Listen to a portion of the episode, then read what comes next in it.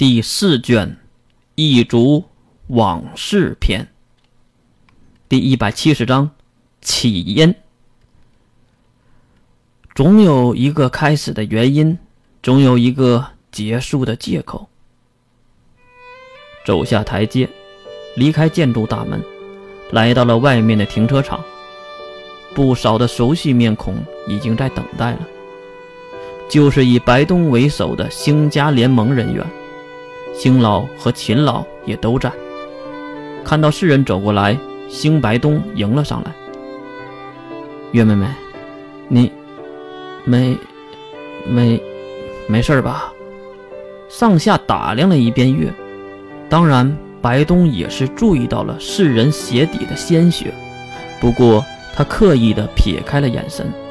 月也是露出了迷人的微笑：“谢谢白东哥哥关心，我没事儿。”还好，你们叫来了女王和三队长，我获救了。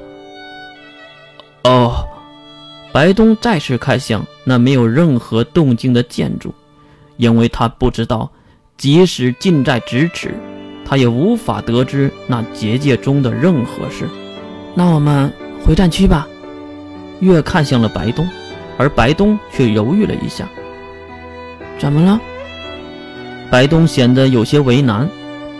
呃，回如兰姐姐的别墅吧。刚才金龙透说过一会儿去见如兰姐姐，而且还有事儿要和你商量。白东的话中很明显带着好奇，他完全搞不懂金龙透和月儿是什么关系。好吧，月没再多问，毕竟是金龙透说的话。四个人就这样。坐上了星家联盟商用车子，当然路上换上了新鞋子，而月则是连衣服都换了。没过多久，月他们已经来到了别墅的里面，在一个类似会客厅的房间里一一坐了下来。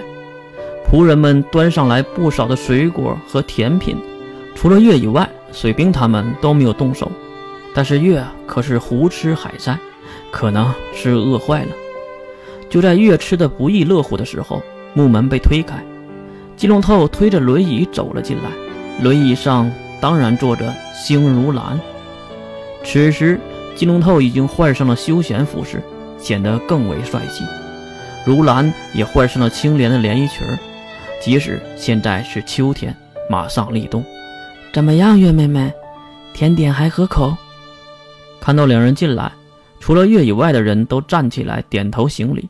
而月可没管那个，继续的吃着。几人也是相视一笑，毕竟他们都知道月就是这个性情。那么，我说一些大家能听懂的事儿。金龙头很快的就进入了主题，他端起了一旁仆人放在茶几上的红茶，递给了轮椅上的如兰。如兰也是双手接了过来，并吹了吹漂亮杯之中的茶水。今天的事儿。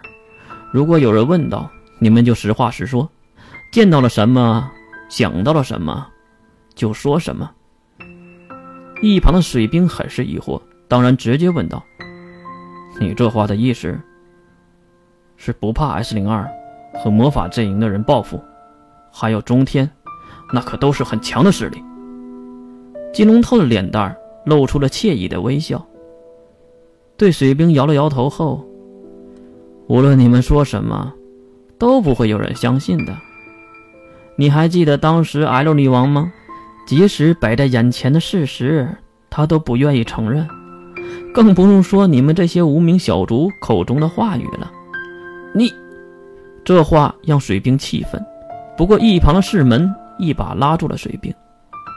看到世门对自己摇头，水兵也是坐了下来，并长出一口气。好了。趁着白东他们没有来，我说点你们不能听的。这话说的，让水兵三人都有些难堪。他们看向了月，不知道该不该还坐在这里。而月呢，正舔舐着手指上的奶油。好了，金龙头，你有话就说，有屁就放，别云里雾里的，在那装深沉。月的话让金龙头大笑起来。笑得一旁如兰连忙放下嘴边的茶杯，看向他，可能他都没有见过金龙透如此的大笑。笑个屁呀！赶紧说。金龙透收起笑容，无奈的摇摇头。这次事件，无论事态怎么发展，S 零二一定会努力压制住所有的信息。所谓家丑不可外扬，你们应该懂吧？即使金龙透带着你们必须懂的表情，世门还是露出了听不明白的回应，没有过多的解释。金龙透继续说道：“考古王先不说，中天的女王一死，中天的矛头一定会对准 S 零二和魔法阵营。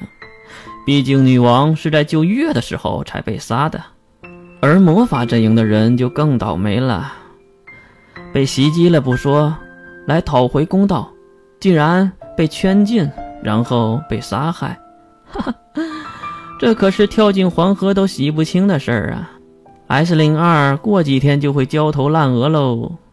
金龙透说着长篇大论，一旁的水兵也是终于听不下去了。你还真是聪明啊，智者！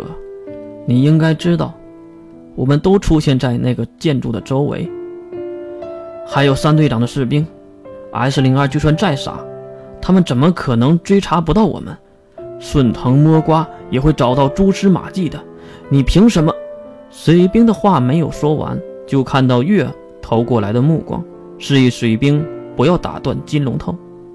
顿时，水兵心里更加不爽。毕竟他觉得月的心里，金龙透的地位比自己还高。